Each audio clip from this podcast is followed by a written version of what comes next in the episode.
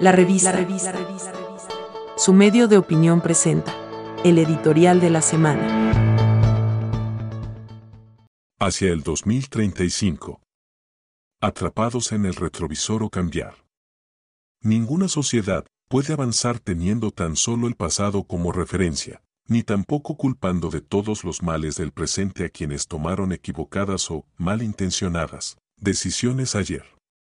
Y aunque la catarsis de señalar culpables contribuye al desahogo, sería inevitable evocar a Fuente Ovejuna, porque todos, de una forma u otra hemos sido cómplices del estado en que se encuentra la Costa Rica de hoy, no solo la clase política, la apuesta al futuro, partiendo de este presente complejo, conlleva asumir retos y desafíos, considerando algunas importantes enseñanzas de otros días y más importante aún, con la visión puesta en el mañana.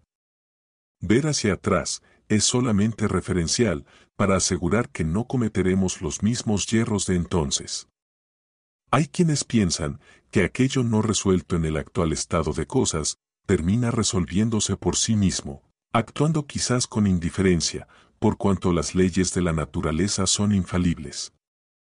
Es un tanto, el peregrino pensamiento de que lo no resuelto socialmente, posibilita la prevalencia de la ley de la selva, en donde la supervivencia será para el más fuerte o el más hábil, o bajo aquel principio darwiniano de que la sobrevivencia de la especie depende de poder comer al otro sin ser comido. Sin embargo, una sociedad que ha posibilitado desarrollar la inteligencia científica y tecnológica gradualmente, de la forma en que lo está haciendo la nuestra, merece apostar a la civilidad, la solidaridad, la compasión y por supuesto a la razón que brinda el conocimiento antes que sucumbir a la violencia, a la cual nos conduce con cierta inercia un sector amoral de la colectividad. Con la mirada en el futuro, la sociedad costarricense debe apostar primero por el legado más valioso de nuestros antepasados, la civilidad, la educación y la movilidad social, así como un sistema de seguridad social que nos ha permitido salir adelante pese a todos los entuertos. Luchar contra la pobreza debiera continuar siendo prioridad.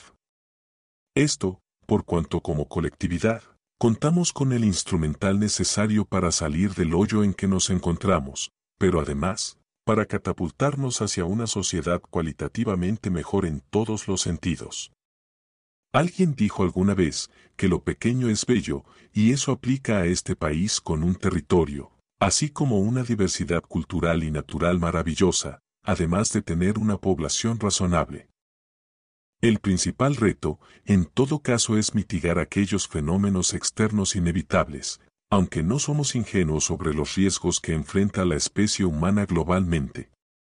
El debate reciente efectuado en la revista sobre políticas públicas hacia el 2035 generó una gama de pensamientos muy provocadores sobre la democracia, el liderazgo político, la educación, el ambiente y también las amenazas del entorno global.